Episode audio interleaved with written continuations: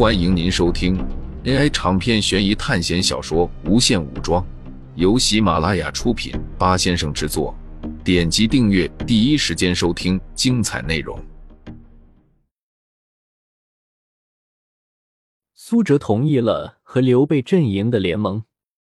得到苏哲答复后，金鹏几人就要离开。我们还要前去乐浪城，时间紧迫，就不在此逗留了。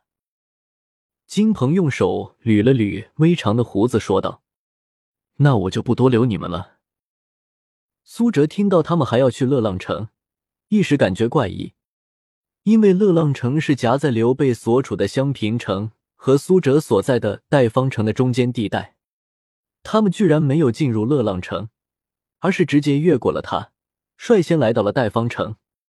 这时，在金鹏旁边的兰可隐约对苏哲示意。难道是苏哲看到兰可的表情，大致明白过来这是为什么了？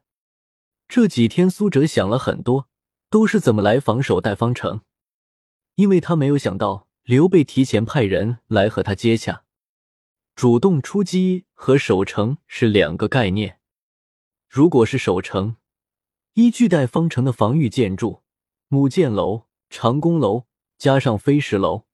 在古代，如果不是真的用十倍的兵力，加上死战攻城，要想正面攻破一座城池是根本不可能的。最常用的办法就是围城，然后让城中的人绝水绝粮，最后因为各种内部原因不攻自破。苏哲现在手上还有一千两百多兵力，加上邓飞和向科一共有四百的兵力，守城都只是勉强。金鹏等人离开了，而兰可却留下来了。苏哲带着兰可进入一个密室，双方都十分冷静的看着对方。兰可撩动头发，却不说话，只是看着苏哲。而苏哲一脸面瘫的坐在那里，就像木头人一样。好了，我输了。没想到你居然这么沉得住气。兰可无可奈何的说道。你需要我说些什么？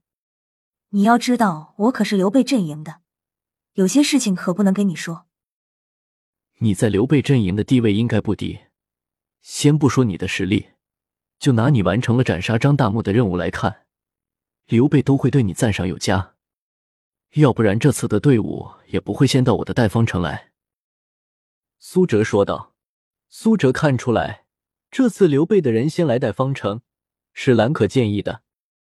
兰可点了点头，然后正经的说道：“先来代方城确实是我坚持的，因为乐浪城的那个 B 级班的城主我见过，而且互相都认识。”苏哲依然不动声色。兰可自然明白，自己还没有讲到苏哲想听的。乐浪城的城主叫做韩阳，是一个很冷血的家伙，而且愚蠢自私。兰可说道。在上次考试中，就因为他，差点导致我们团灭。苏哲用手指敲了敲桌面，然后说道：“所以，你对于联合月浪城并不乐观，是因为你了解韩阳的性格，所以你认为来我们这里，要比去乐浪城有用的多。”苏哲自然不会问兰可，为何这么确定找自己合作，因为对方这么做，肯定有他的道理。如果张嘴去问，未免就太愚蠢了。你给我的感觉不一样，我觉得你比他勇敢、聪明，而且实力比他强很多。至少韩阳连基因锁和灵魂锁都没有开启。兰可说道：“公孙瓒和刘备之间出现了间隙吗？”苏哲冷不丁的一句话，让兰可接下来停顿了一下。苏哲看着他的神情。虽然兰可掩饰的很好，但确定了他心中的想法。刘备这人可是有野心的，公孙瓒也是有野心的。虽然两人以前的关系不错，但这个世道可是给枭雄准备的。苏哲说道。听了苏哲的话，兰可点了点头，说道：“确实是这样。那么我也不隐瞒了，之前公孙瓒的弟弟公孙越。”带着士兵翻越了南皮的东面的大雪山，但是却被南皮城的黄巾军发现了踪迹，然后在雪地展开了战斗，最后双方损失惨重，公孙越也战死了。刘备势力根据公孙越这次行军，推断出了公孙瓒对统治极北之地有想法，并且当时已经开始行动了，但是却因为黄巾军的扰乱而中途停止了。兰可从手环中拿出了地图。纤细的手指着周围的地图说道：“苏哲注意力没有放在地图上，因为这周围的地图已经被他记下来了。他关心的是兰可的手，纤细洁白，皓腕凝霜，十指修长。之前在黄巾军军营，兰可使用的是强大的魔法阵。接着，苏哲感受到了他的灵魂能力。至于为何仔细观察他的手？”那是确定他有没有开启基因锁。像苏哲这样灵魂强大的存在，在开启了基因锁之后，身体素质都会增强。而且进入考试世界后，总归是有发生近战的时候，更不要说是在这个冷兵器为主要战斗的三国考试场景。但是仔细观察兰可，他的手还有身体力量都十分的弱小。那么他既然能分到 B 级班，应该是灵魂力量特别强大，要对付他的话，只要趁着他还没有展开魔法阵，就可以做到制服。兰可没有想到苏哲在思考怎么对付他，而他依然在讲述刘备和公孙瓒的关系。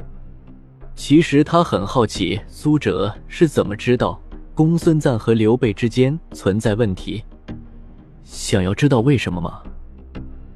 苏哲像是看透了兰可在想什么似的。苏哲的第一个副将贺昭，之前就是公孙瓒的手下。当时在那种冰天雪地，而且又是鹅毛大雪，贺昭心中悲凉，本来以为死定了，可是苏哲救了他，所以他就跟着苏哲了。不过从侧面推测出，贺昭肯定和公孙瓒之间有什么矛盾。来到代方城之后，苏哲也仔细想过，为什么在那个地方会遇到公孙瓒的部队？因为之后看到地图，公孙瓒的部队不可能延伸到那个地方。然后苏哲问过贺昭，贺昭也表示自己只是听从命令。不过，尽管贺昭没有给苏哲准确的信息，但是苏哲记得，贺昭说过，公孙瓒在玄冰窟那里。发现了不少宝藏。苏哲去了一次玄冰窟，发现了一个水龙珠。那么公孙瓒获得的宝物肯定不会比水龙珠弱，这样才能支撑他打破北部地区的僵局。而且之前苏哲在从玄冰窟回到代方城的路上，遇到了一支部队，当时那支部队没有打番号，他们拥有苏哲那个时候还没有的轻骑兵和弩车等兵种。所以让苏哲格外上心。然后从他们行军的方向来看，是前往襄平的。不，应该不是前往襄平的，而是回到襄平。那是刘备的部队。从他们来的方向追寻过去，那是北平的方向。看来刘备对于公孙瓒也有防范。